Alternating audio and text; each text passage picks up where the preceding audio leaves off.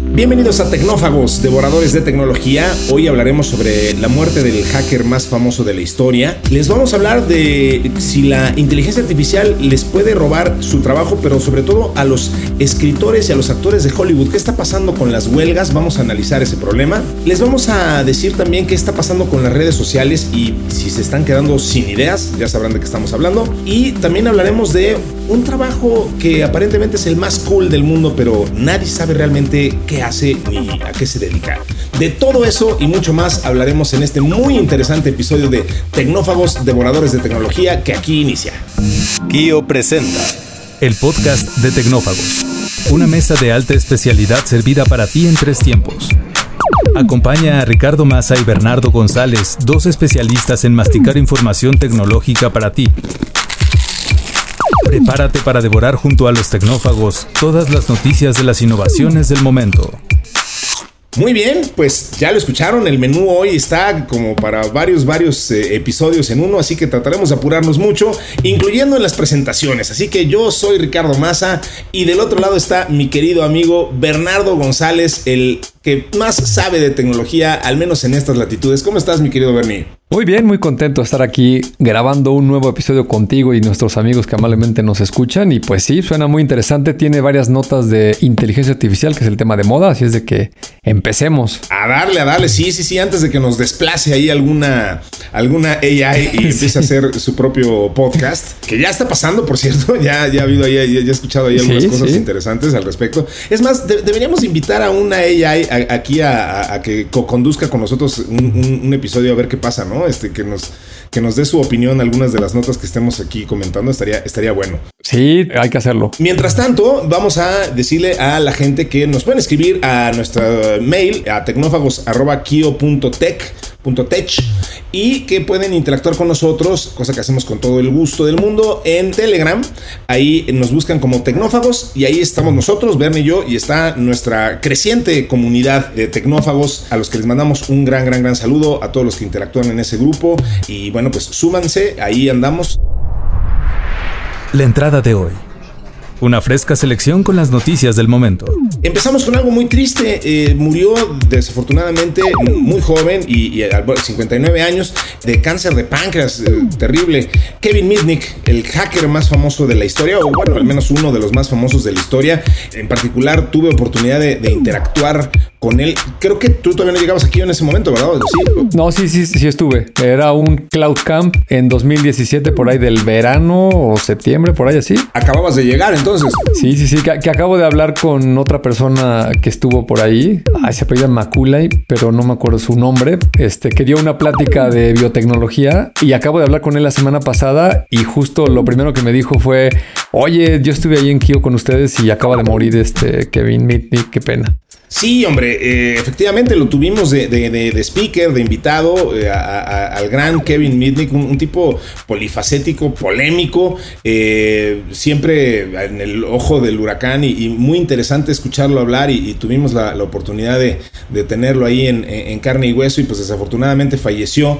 Y, bueno, pues un, un, portavoz de la empresa de la que fue propietario, que se llamaba No Before, dio a conocer que la causa fue cáncer de páncreas, ya lo comentábamos. Se ganó el, apelativo del hacker más famoso del mundo por haber sido un pirata informático mundialmente conocido. Ya ha sido contado eh, su, vida en, bueno, pues en varias, eh, bueno, en una película, cuatro libros. En la película, digamos, hay una dramatización, pero también hay varios este, documentales. Em, entonces, pues una, persona muy interesante que, digamos que vivió todos los, todas las facetas del hackeo, ¿no, Bernie? O sea, fue, fue, fue hacker de sombrero negro, gris, blanco, de todos los colores. Eh, fue, fue malo, luego se hizo bueno, eh, ayudó al gobierno, estuvo en contra del gobierno, en fin, o sea, por eso digo que polifacético y, siempre polémico, ¿no? Sí, pues mira, más allá de ser el, uno de los más famosos, eh, seguro fue de los primeros, de los pioneros que empezaron con los temas de los hackeos en los ochentas. también se le conocía como el mago de la ingeniería social y era donde, en los conocimientos técnicos también lo hacía bastante bien, pero era muy hábil con, con, el tema de la ingeniería social y encontrarle los huecos en donde estaba hasta en las conversaciones y en procesos y en otros aspectos no tan técnicos y al final conseguía infiltrarse y conseguir información. De hecho, estuvo en la cárcel algún tiempo por, por haber eh, descargado algunas bases de datos. precisamente lo agarró otro hacker japonés, este, dio con él este, a manera de venganza, pero una, una historia fascinante, ¿no? Y, como, como, apuntas, eh, deja un legado, este, esta empresa que tenía. Eh, de los cuatro libros, yo leí uno eh, que se llama El arte de la invisibilidad, es el último que escribió en 2017 y previos tiene uno que se llama, este, no sé si está traducido así, es Ghost in the Wires, que es como el fantasma de los cables. En los cables, o, o, otro nombre en español, pero sí, A lo mejor le pusieron otro nombre en español, es de 2012. Eh, el arte de la intrusión y el arte de la decepción en 2006 y 2003, ¿no? Eh, y, la verdad que fantástico, ese libro que leí eh, te habla de cómo prácticamente ya desde esa época, 2017, 2018, no, no, no hay forma de que algo no te esté observando o no estés dejando una huella digital en muchas de las actividades que hacemos durante el día, ¿no? A veces pensamos que solamente cuando estamos conectados o cuando tienes el teléfono prendido, pero no es así. Eh, si vas en tu coche sin teléfono eh, y traes, por ejemplo, un tag y pasas por un cruce de estos eh, donde, te da acceso, pues acabas de dejar una huella digital de que acabas de cruzar por ahí por tu automóvil, ¿no? Si entras a un estacionamiento en cualquiera de las ciudades eh, de la actualidad, incluida la Ciudad de México, ya la mayoría de los estacionamientos pues le toman una foto a la placa de tu coche, con lo cual se puede inferir quién es la persona que está entrando, eh, y también le toman fotos al conductor, etcétera. Hay muchas maneras de, ir dejando huellas, ¿no?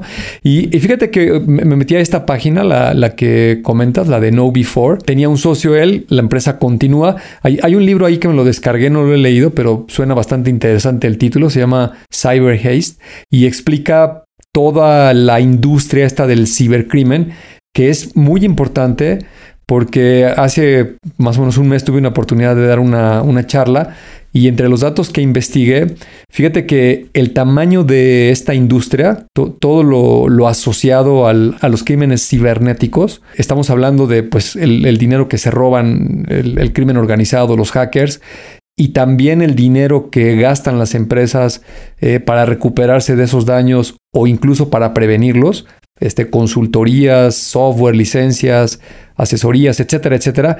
Toda esa industria en 2023 está valorada más o menos en 8 trillones de dólares. Fíjate nada más. o sea, digamos, todo lo que entre lo que se roban y entre lo que se gasta para prevenir que se roben más, vale ese dineral que acabas de decir. Exacto. Eh, si fuera un país, si fuera una economía, eh, sería la tercera más grande del mundo, solamente después de Estados Unidos y China. Es, una cantidad brutal y, lo preocupante es que se espera que siga creciendo a tasas importantes. Eh, para 2025 me parece que está proyectado arriba de los 10 trillones de dólares.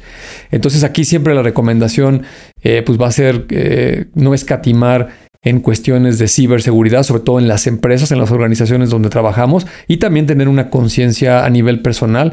De hecho, hay un término que tú y yo aquí hemos mencionado varias veces que es la famosa ciberhigiene. Eh, es, son todos esos cuidados. Las buenas prácticas, digamos. Las buenas prácticas, porque pues sí hay, hay una, un despliegue importante que hacemos las personas eh, de ir incorporando elementos digitales en nuestras vidas. Eh, fíjate que recordaba yo del libro este, hay, un capítulo que habla de todo lo que es el Internet de las Cosas. Y, eso fue hace seis años, ¿no? Imagínate, tráetelo al día de hoy. Y pues tienes tu access point en tu casa que tiene un nombre, que la mayoría de la gente no se lo cambia. Eh, que tiene un password que la mayoría de la gente no se lo cambia. Este, por lo menos el instalador de, del carrier o del proveedor de cable se lo sabe y, varias personas más, lo deberías de cambiar. Este, incluso te recomiendan que eh, lo, ocultes para que no todo el mundo lo vea a primera vista.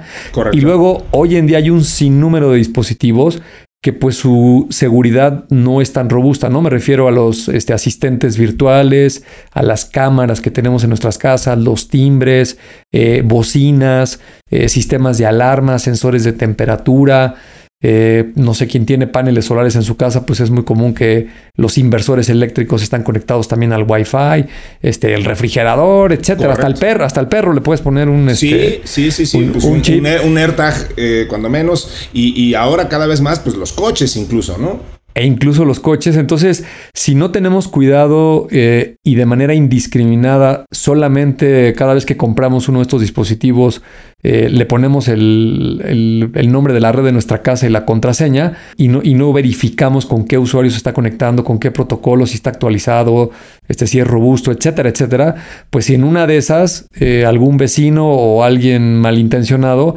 pues por ahí puede ganar acceso a tu casa y tal vez a nivel personal eh, las pérdidas no sean muchas, pero si lo empiezas a llevar a otras escalas como una organización, una empresa o un gobierno o alguna cuestión más seria en la sociedad, pues siempre es muy recomendable estarlo cuidando, ¿no? Totalmente, pues todo eso vaya en digamos, en la manera de requiem del querido Kevin Mitnick, que insisto que tuvimos oportunidad de, conocer, platicar y escuchar. Oye, y, digo, lo pasamos como muy por encimita, pero mencionaste toda la saga que verdaderamente es digna de una película de Hollywood, ya lo fue en su momento, pero los que no estén familiarizados con esa historia, todo lo que mencionó Bernie de el hacker japonés que por más datos se llamaba Tsutomu Shimomura, eh, que se volvió su némesis y que eh, se ofreció a entregarlo al FBI, es que verdaderamente verdaderamente toda la historia fue de locos. O sea, se volvieron rivales. Eh, eh, Shimomura eh, ofrece su captura, le pone ahí una trampa. Midnick cae en ella, lo, apresan. Y luego, además, alrededor se crea todo un relajo social que, además, pues en ese tiempo era todavía mucho más inusual que hoy, digamos, con redes sociales, etcétera.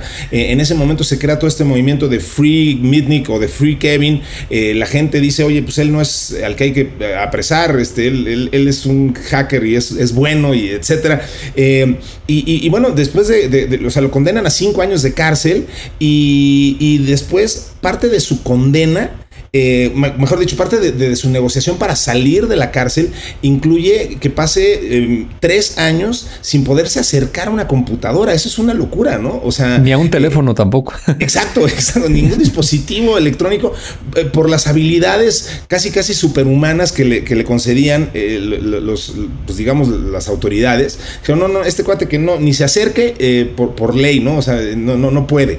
y luego, bueno, pues ya él, él digamos que endereza su camino cuando menos ante los ojos de la ley, y, se vuelve pues un gran promotor del conocimiento eh, y una persona que, sensibilizaba muy bien en sus pláticas de justamente estos peligros de los que acaba de, platicar Bernie. Y pues bueno, pues descanse en paz el, buen Kevin Mitnick y, pues ahí queda ese, ese legado, esa historia fantástica que, vivió y, y obviamente pues toda esta literatura hecha por él e inspirada por él y por su historia. El plato fuerte, cocinado a fuego lento durante la semana. Pasando a otros temas, mi querido Bernie, eh, tenemos, pues obviamente ha, habido mucha, mucha comunicación, nos han preguntado, hemos este, recibido muchos datos y cosas acerca de la huelga de Hollywood, que en realidad no es una sino dos. Eh, por primera vez en, 60 años se ponen en huelga tanto el Writers Guild of America, digamos el, sindicato de escritores, y el Screen Actors Guild, el famoso SAG. Se enfrentan simultáneamente al gran poder de Hollywood, que en este caso es representado por la Alliance of Motion Picture and Television Producers, que bueno, pues a ver, dentro de los muchos puntos, eh, obviamente hay un tema de salarios, etcétera, pero, pero lo interesante aquí, lo, el punto a analizar para nosotros, Bernie, me parece, es lo que refiere a justamente lo que toca la inteligencia artificial, la preocupación que tienen los, eh, los actores y, escritores por ser desplazados por, eh, por estas tecnologías en el caso de los escritores, obviamente, por, por lo que está pasando ya, eh, digamos, la relativa facilidad que, tiene cualquiera de escribir un guion. Ya hemos hablado del componente del talento y etcétera, pero al final esto, esto está ahí. O sea, ahí cualquiera ya puede sentarse a escribir un guion. ¿Qué tan bueno va a ser ese guion? Pues digamos que eso será muy debatible. Y por el lado de los actores, pues también está este factor ya también muy Black Mirroresco de el uso, sobre todo de los actores que no son muy famosos y, que simplemente fueron utilizados como extras o, actores de, de soporte, etcétera, y que bueno, ceden el uso de su imagen eh, para que esa imagen luego se vuelva a utilizar de otras formas no autorizadas por, pues, en, forma de un deepfake o, o simplemente algún otro tipo de manipulación de imagen, pues bueno, y, obviamente no le represente regalías a, los actores. Entonces, dentro de los muchos otros puntos que hay, pues todo esto es, parte de lo que se está poniendo en la mesa y sin duda, pues es un, tema bien, bien, bien interesante eh, y, digno de, de analizarse, ¿no? Sí, absolutamente. Mira, yo creo que es una evolución lo que estamos viendo. Tal vez ahorita con esto de la inteligencia artificial generativa que mencionas, pues ahora se está agudizando y, generó un punto más álgido con los sindicatos y las relaciones con los estudios y las empresas de Hollywood, pero yo creo que este, este problema viene de más atrás. Eh, digamos que de manera muy general, eh, la gente que escribe, eh, vamos a centrarnos en esa parte, como, bien lo dices, ¿no? Son los actores y los escritores. la profesión de un escritor hasta hace unos 10 años, o, o si quieres decirte unos 20 para atrás, pues no había evolucionado mucho, ¿no? Digo, hace varias décadas escribía en, papel con pluma, después aparecen las PCs con los procesadores de textos y digamos que le ayuda un poco al, escritor para eh, este, agilizar su trabajo, hacerlo un poco más rápido, pero es marginal, ¿no? Este, digamos que la, la cuestión más laboriosa de escribir, pues es esta parte creativa, conceptualizar algo, tirar varias ideas y luego aunque lo hagas en una computadora, pues este, son comentarios de, escritores muy famosos que tienen que estar borrando y borrando y releyendo y irlo refinando. Es un proceso de refinamiento muy, muy largo, muy artesanal para llegar a producir un contenido que sea de calidad y que esté bien estructurado para el fin que sea, ¿no? Este, hacer una película, una serie o un programa de televisión o lo que fuera, ¿no? Y, y, lo, y, lo, que está pasando, por un lado, desde hace varias décadas, es que estas tecnologías digitales, principalmente el streaming, eh, desde que empezó el, el, video digital como archivo, pues se puede copiar y distribuir muy rápidamente y le empieza a pegar un poco al modelo de negocio, al menos en la distribución. Eh, y de refilón un poco a los actores y a, los escritores. Eh, todo este gran contenido, estas librerías y esta cantidad de minutos que se suben todos los días este, por hora a YouTube, a TikTok, a Facebook, a Instagram, pues son contenidos que no necesariamente están haciendo las personas que tenían estas profesiones hace 30 o 40 años, ¿no? Eh, digamos, ahora toda esta tecnología es mucho más asequible. Y lo que estamos viendo en este momento es una muestra clara de lo que va a suceder los próximos años, ¿no? Por primera vez en la historia, eh, la automatización y la tecnología no entra por la base de la pirámide. Normalmente cuando entran las tecnologías, lo primero que automatizan son los trabajos repetitivos, ¿no? Este, me venía a la cabeza, eh, digo, no, no, lo hago de manera despectiva, pero si quisiera hacer una analogía entre un escritor y un zapatero, este, pues lo que le lleva a un artesano a hacer un zapato a mano, cortar la piel con tijera y con la mano estar tejiendo este, y cosiendo la suela y todas estas cuestiones, eh, se va a tardar horas o días en hacer un par de zapatos, ¿no? Y llega la tecnología, llega una máquina y pues la máquina tira eh, N cantidad de zapatos por hora, ¿no? Este es, mucho más fuerte. Pero eran, era la parte de abajo de la pirámide, ¿no? La, la gente más intelectual, este, pues tardaba mucho más tiempo en que le llegara la tecnología ahora está entrando por arriba de la pirámide. Resulta que... Tú y yo lo dijimos, perdóname, tú y yo lo dijimos en algún episodio. Eh, yo creo que parte de lo dramático que está pasando hoy con esta revolución de la inteligencia artificial es que atacó, lo digo con, escogiendo muy bien la palabra, atacó algo que creíamos como humanidad que todavía no se iba a atacar. O sea, eh, eh, típicamente decíamos, eh, la tecnología, bueno, está revolucionando la ciencia, obviamente, los procesos, pero el, proceso creativo sigue siendo algo inherentemente humano y exclusivamente humano y, eso va a seguir siendo cierto por mucho tiempo. Eso era como el discurso y de pronto, ¡zas! ¿no? O sea, resulta que no. Resulta que esto ya, si bien necesita input humano, efectivamente todo esto que parecía o, que muchos creían que era eh, exclusivo de la humanidad el crear una poesía o un guion o algo que históricamente había estado restringido al, a lo humano, pues no, eso también ya lo puede hacer un, un, software con relativa facilidad y como dices, pues con la misma facilidad con la que se puede automatizar el proceso de hacer un zapato, pues ahora también se puede automatizar el proceso de hacer un guion, ¿no? Exactamente. y fíjate que esta parte creativa eh, nos cuesta mucho trabajo a las personas eh, entender que lo puede hacer una máquina, pero tal vez nos cueste más trabajo aún entender cuál va a ser el proceso de su reemplazo o por qué lo va a acabar reemplazando, ¿no? Suena, como, pues como algo que no es posible o, que está muy lejano. Y la verdad es que si analizas un poco hacia atrás los últimos 10 o 20 años, es un cambio muy fuerte. O sea, ni, siquiera te tienes que ir tanto para atrás. Este, vámonos antes de las computadoras, no si quieres a la década de los 70.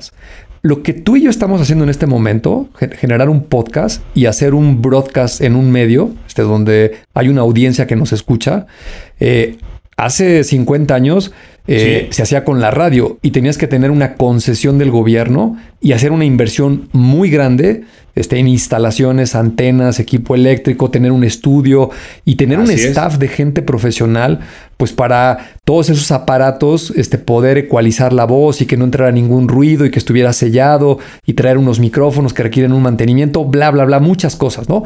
Y, y para hacer el contenido, lo, que tú y yo, este, digo, tenemos un equipo que nos ayuda en el caso de, de, tecnófagos aquí en Kio. Eh, hay, hay, gente que nos ayuda con las notas, las recopila, pero es algo muy asequible, ¿no? Es algo que alguien lo puede hacer dedicándole unas cuantas horas a la semana, dos, tres personas, le dan una forma, lo estructuran, tú y yo lo revisamos, le damos una estudiada, o al, menos eso es lo que yo trato de hacer para eh, tratar de hacerlo un poco más interesante por aquí. Claro, pero, pero al final del día, es algo que puedes hacer con que tengas una computadora en tu casa con, el micrófono de la computadora. No, no necesitas un estudio ni ninguna instalación. Y estamos hablando del 2023. Así es. La gente que hoy tiene 12 o 14 años de edad no, nos ve a nosotros, a Ricardo y a Bernardo, con una laptop y un micrófono en nuestras casas grabando, y seguramente nos ha de ver como unos dinosaurios, ¿no? decir, oye, eh, estos tipos deberían de, escribir este, dictándole al teléfono eh, y luego meterlo a la herramienta esta de Adobe que limpia el audio. Este, no necesitarías ningún este, técnico ni nada por el estilo que, te ayude a depurarlo. Y, y, fíjate, aquí es la, la sutileza. Cuando esto se lo das a, a, todo el mundo, literalmente, a cualquier persona que tenga acceso a Internet, estás hablando de 4 mil millones de seres humanos en este planeta, pues cualquiera se le puede ocurrir cualquier cosa y cualquiera puede crear un contenido muy rápido y lo puede tirar a un medio que se puede difundir a todo el mundo. Entonces, claro, si, si haces alguna tontería que no tiene ningún valor, pues nadie te va a escuchar. Pero si haces algo que tiene un valor y, una audiencia grande lo valora eh, y, responde a lo que estás proponiendo, pues muy rápido, con muy pocos recursos, cualquiera lo puede hacer. Entonces, todo esto que estoy elaborando te lleva al punto de que cuando tienes estas tecnologías generativas, que te permiten ayudarte a escribir la parte del contenido. Te ayudan con la voz, con la modulación, este, con las pausas, eh, porque, porque hay gente muy brillante, ¿no? Hay gente que tiene un, timbre de voz y una, creo que le llaman cadencia la forma en la que hablas. Este, Morgan Freeman, ¿no? Cuando narra esos documentales espectaculares. Exacto. Eh, la, voz de eh, Dios. Exacto, le dicen la voz de Dios porque es, es, una persona que tiene un talento nato. Pues ahora estas herramientas casi cualquiera lo va a poder hacer. Y entonces nos va a llevar a otro nivel, ¿no? Es como, vuelvo a la analogía del zapatero. No, no, es, no es que ser un artesano zapatero esté mal.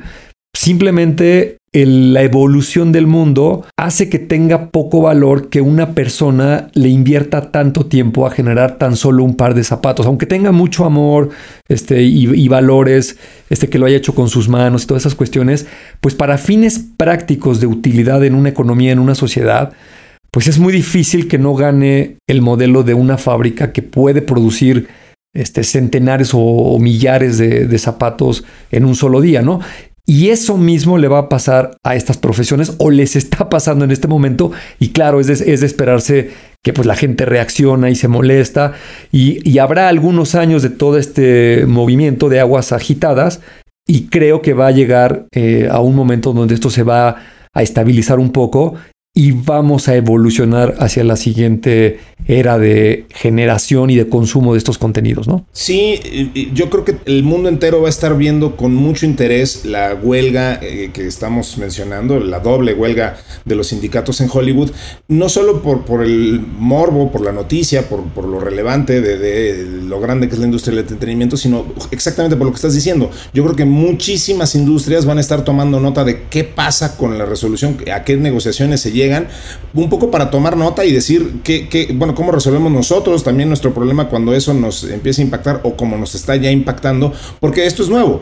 Em, yo creo que es muy interesante, yo creo que esto hay que destinarle mucho más tiempo, les prometemos que vamos a hablar mucho más de esto, porque hay muchísimas aristas en esto. Hoy estamos viendo además eh, un, punto muerto en las negociaciones, un stalemate, como le dicen en inglés. Eh, no, no están avanzando, se prevé que la huelga dure todo el verano e incluso más allá. O sea, no, no hay ahorita un, punto de negociación en, miras que, uno pueda decir, ah, bueno, esto quizá vaya a romper la huelga, al contrario, se ha, recrudecido. Entonces, lo vamos a estar analizando y, revisando con todo detenimiento porque verdaderamente que son, son puntos muy interesantes vamos a estar viendo también la creación de, una nueva industria, ¿no? O sea, que es lo que ya también está pasando y que también merece su análisis aparte de cómo regresamos a la industria de los networks tradicionales, eh, lo, que, bueno, pues justo los, los que juraron destruir eh, este, ese, mismo modelo, pues ahora ya se acabaron convirtiendo en, eso mismo, que tampoco es la primera vez que pasa, ya pasó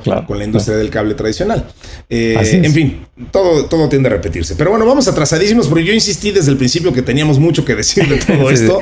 Así que vamos a cambiar rapidísimo de tema, mi querido Bernie mencionemos esto que, nos eh, hicieron favor de, comentarnos, que está muy, muy interesante, de eh, lo que está pasando con las redes sociales. Es que esto también, caray, de nuevo, vale mucho la pena comentarlo. Obviamente todos ya sabemos que Twitter ya no se llama Twitter, que ahora se llama X. No todos, pero muchos también sabemos que no, no nada más cambiaron de nombre, sino que ahora Elon Musk dice que ya no es nada más una red social, sino que va a ser una super app como, como estilo WeChat eh, en China. Eh, y, aquí el análisis que estamos viendo, eh, pues es que aparentemente eh, hay, como un momento muy especial, como, como histórico que están viviendo las redes sociales. Eh, no, no, pareciera que para bien.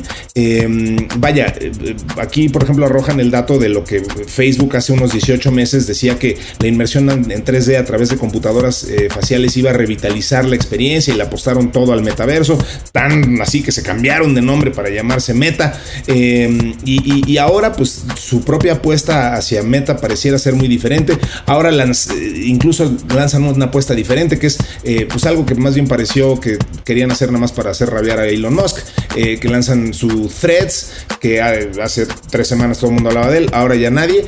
Em, TikTok, por su lado, hace su, también un, formato de publicaciones en texto em, y, le agregan algo que pues, le hace que se acerque un poquito más a las historias de Instagram.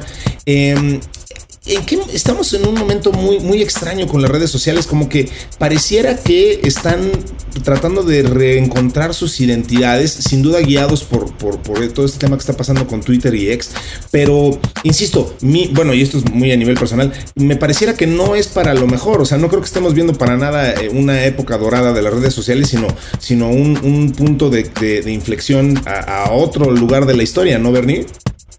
Híjole, mira.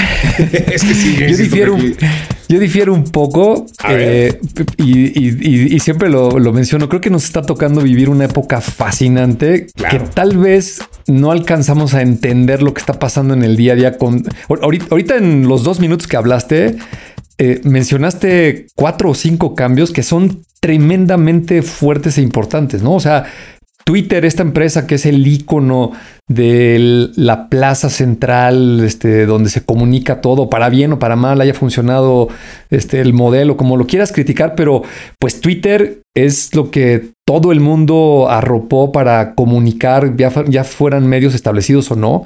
Y, y desde que lo compró este eh, Elon Musk, eh, no sé si todo el mundo se acuerde que él se tomó una foto, alguien se la tomó, este, pero lo hizo seguramente con una gran intención. El día uno que entró a Twitter a tomar posesión, entró cargando un lavabo, ¿no? y, tuiteó, y tuiteó una frase, es una frase en inglés que la, tienes que traducir explicándolo para entenderla, que dijo, let's sink it. ¿No? Este, que es este, refiriéndose al, lavabo, pero en doble sentido vamos a hundirlo, ¿no? Entonces, este, yo estoy seguro que la mayoría de nosotros no entendimos a qué se refería con eso, vamos a hundirlo, y, pues parece que decirlo, más. Eh, entre hundirlo y transformarlo, pues por ahí la lleva, ¿no? Esto que mencionaste de, de meta, eh, yo sí creo que genuinamente Mark Zuckerberg, que, es un tipo brillante, ahorita te voy a decir por qué. Este, yo, yo no soy fan de Facebook, este, lo he admitido públicamente, Este, desactivé mi cuenta, pero tienes que reconocer que el tipo es muy brillante. No, no, no, por supuesto. acaba de presentar eh, los datos financieros del segundo trimestre del 2023. y, fíjate, te voy a dar unos datos, no sé si, si escuchaste las notas, pero eh, en octubre del 2022, o sea, hace nueve meses, Meta completito y Mark Zuckerberg estaban metidos en este gran problema de todo el dineral que estaba perdiendo por haber volcado a la empresa hacia el metaverso, lo que acabas de explicar. Sí. Una métrica muy importante para estas empresas públicas es el valor de la acción, es como el, cómo el mercado valora o percibe a una empresa, ¿no? Este, y, y, por lo general es un valor especulativo hacia el futuro. Bueno, es el, el, punto más bajo de los últimos ocho años. Llegó a valer 90 dólares. 90 dólares es lo que valía este Meta o, en ese entonces era Facebook en septiembre del 2015. Para que veas nada más la dimensión. Es como si hubieran retrocedido en el tiempo eh, siete años, ¿no? De, octubre del cualquier, 2022. Cualquier junta de acción. Exacto, nada más con ese parámetro de, a ver, regresamos en el tiempo. Cualquier junta de accionistas ya te quiere correr y empiezan las especulaciones y ta, ta, ta, ta, ¿no? Exacto. Y el señor Mark Zuckerberg pues estaba eh, embelesado hablando del metaverso, eh, viviendo en Hawái, este, practicando el jiu-jitsu y el surf. Eh, y lo empezaron a amenazar y a presionar la junta de accionistas. Eh, no lo pueden correr o es muy difícil correrlo de meta porque el señor fue muy Porque es dueño de, la mayoría de las... O sea, tiene, tiene demasiadas acciones como para que lo pudieran correr. Eso es algo de lo que Mark Zuckerberg siempre se ha cuidado mucho. Dentro de esta brillantez que dices, eh, siempre, o sea, hizo una oferta pública inicial, pero siempre ha tenido el cuidado de quedarse con el 30%, una cosa, una barbaridad así de las acciones, lo cual lo, convierte en prácticamente incorrible. Ajá aprendió de la mala experiencia de Steve Jobs y del fundador de WeWork y muchos otros que sí los corrieron. Bueno, eh, el señor regresa este, y, dice, bueno, ok, voy a pausar este tema del metaverso, fue un resbalón y, y, me voy a recuperar, ¿no? Y en esa recuperación sucede que el mundo se vuelca a otra cosa, que es la inteligencia artificial generativa, y parece que Meta está como fuera de esa fiesta porque estaba distraído con el metaverso. Pues bueno, déjame decirte que ahora la acción de, eh, de, Meta vale 325 dólares. O sea, si tú y yo hubiéramos comprado acciones en octubre del 2022, del hubiera no existe, este, híjole, hubiéramos ganado una brutalidad porque le dio la vuelta por completo, ¿no? Eh, entre los resultados económicos que presentó, fíjate nada más esto, tiene ventas en el segundo trimestre del 2023 por 32 mil millones de dólares. O sea, muy pocas empresas en el mundo valen más que eso. Eh, tiene una utilidad de 7, una utilidad bruta de 7.800 millones de dólares, es más o menos el 24%.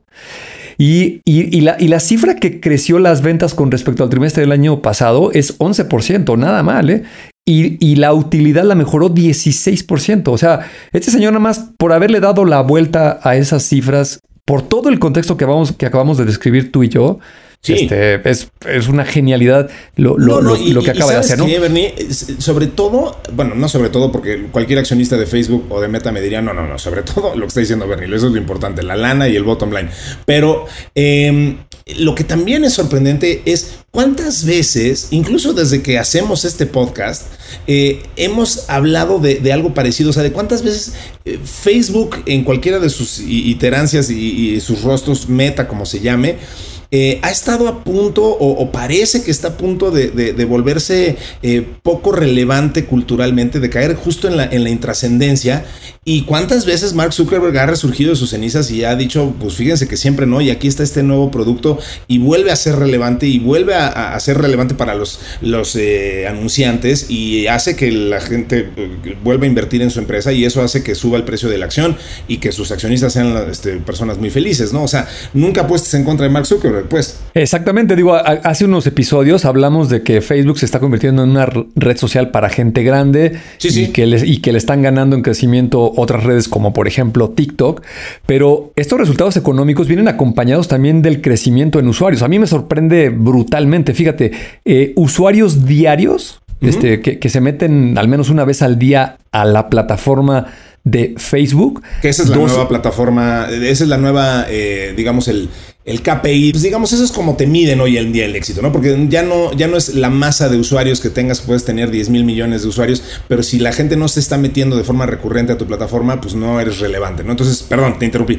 ¿Cuántos tiene entonces ahora este, recurrentes? E, es correcto, en ese sentido lo que dices hay dos métricas. Usuarios activos que, acceden diario a la plataforma, 2.060 millones y creció 5%. Y hay otra métrica muy importante, usuarios activos mensuales.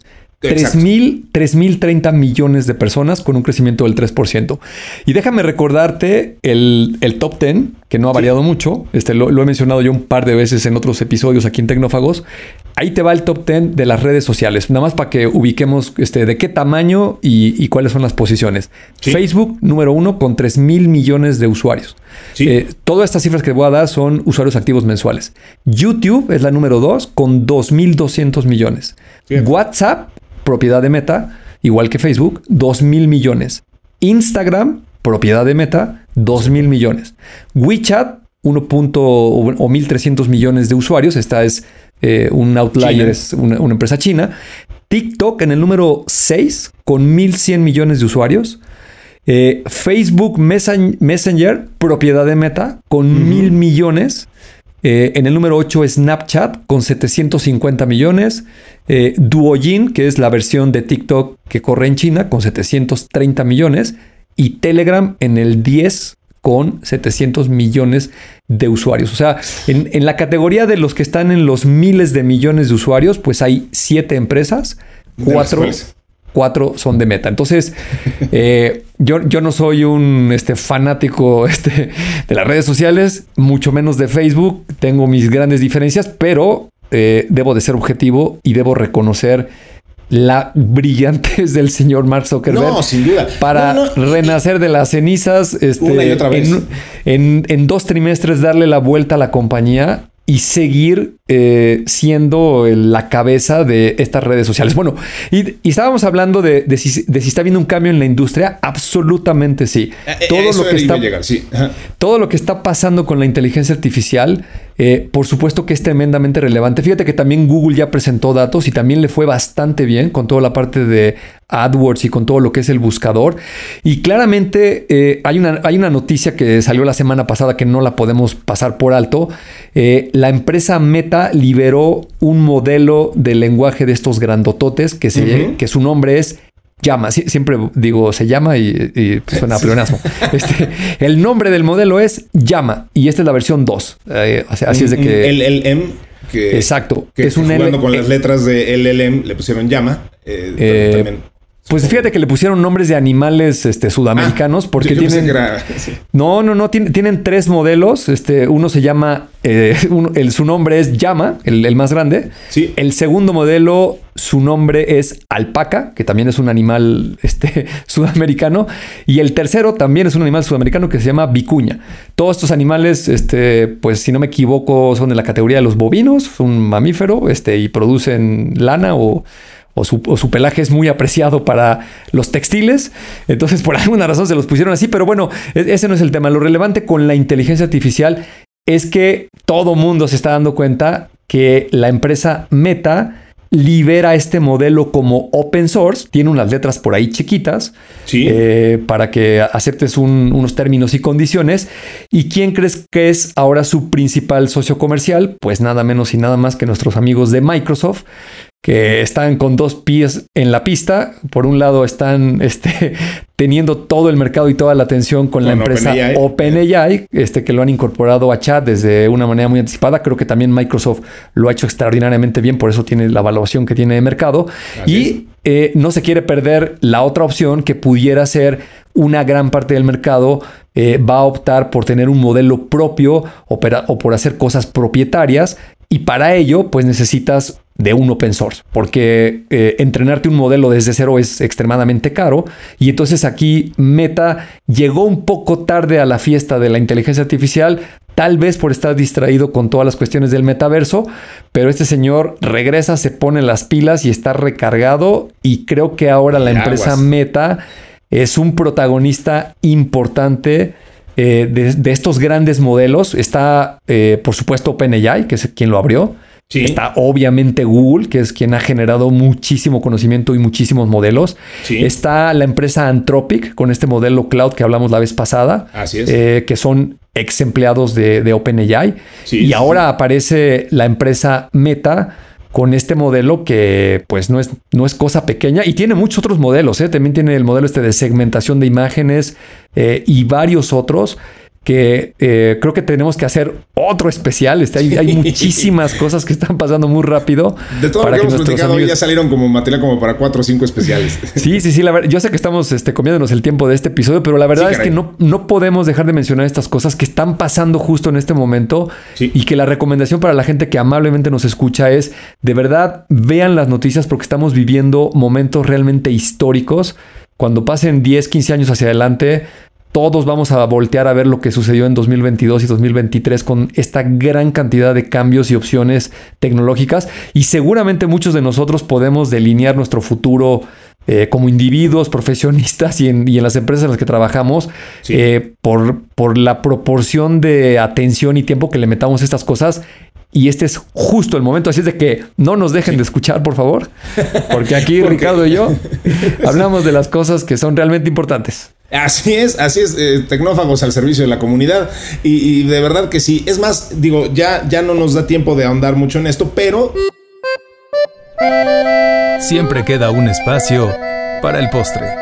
Teníamos una nota más que mencioné en el intro, que la vamos a dejar un poco como pregunta, que nos interesaría muchísimo que ustedes nos respondieran, que es, ¿qué creen que debe de hacer y cómo debemos de delinear eh, al, jefe de AI o jefe de inteligencia artificial, eh, que es un puesto que es el, puesto que más crecimiento ha tenido en los últimos años. Esto según datos de algunas de las empresas enfocadas eh, a, a, contratación. Eh, está muy simpático la nota y, ya ahondaremos más en esto, pero nos gustaría mucho escuchar lo que ustedes tienen que decir. Eh, Peter Krensky, que es un director y analista de Gartner, se especializa en la gestión de talento de inteligencia artificial, estima que actualmente alrededor de una cuarta parte de las empresas del Fortune 2000, o sea, de las 2000 empresas más grandes que integran los, eh, índices de Estados Unidos, tienen un liderazgo de, inteligencia artificial dedicado o en el nivel de vicepresidente o superior y espera que en un año el 80% de ellos lo tenga. Ahora, ¿qué hace el jefe de inteligencia artificial en una organización? Pues la verdad es que nadie sabe. Esto varía muchísimo. Eh, esto es un puesto que se está creando y, que se está delineando mientras hablamos con la velocidad con la que están pasando las cosas. Eh, desde Amazon hasta Visa, hasta Coca-Cola, todo el mundo ya tiene un, director, un jefe, un C, un chief eh, Artificial Intelligence. Artificial Intelligence Officer ¿Qué debe de hacer? ¿De qué está a cargo? ¿De implementación, de investigación, de las dos, de Research and Development? Eh, platícanos un poco de lo que ustedes creen que debe de hacer una persona con este, en este cargo y, cuáles deben de ser sus funciones. Y eh, créanme que estas organizaciones de este tamaño se los van a agradecer porque ellos de momento no lo saben, los están contratando, pero todavía no saben exactamente a qué se deben de dedicar. Bueno, pues se nos acabó el tiempo y muchísimo eh, se quedó eh, por definir y platicar. nos, salió Este, el acrónimo de Chayo, ¿no? Este, el Chief Artificial Intelligence Officer. así, así de Chayo está el, puesto hoy. Así que ayúdenos a que no, no sea tanto y ayúdenos a definirlo. Seguimos esta conversación en Telegram. Mientras tanto, yo le agradezco muchísimo a toda la gente que hace posible esto. En concreto a Mario Terrés en la edición, a Dalibasti Santiago en la redacción, a Gina Rangel y a Diana Álvarez en la producción y por supuesto a ti, Bernie. Gracias y nos escuchamos en otra edición. Nos escuchamos en la próxima y no se la pierdan porque están buenísimos todos estos temas. Así será. Esto fue Tecnófagos, devoradores de tecnología. Hasta pronto.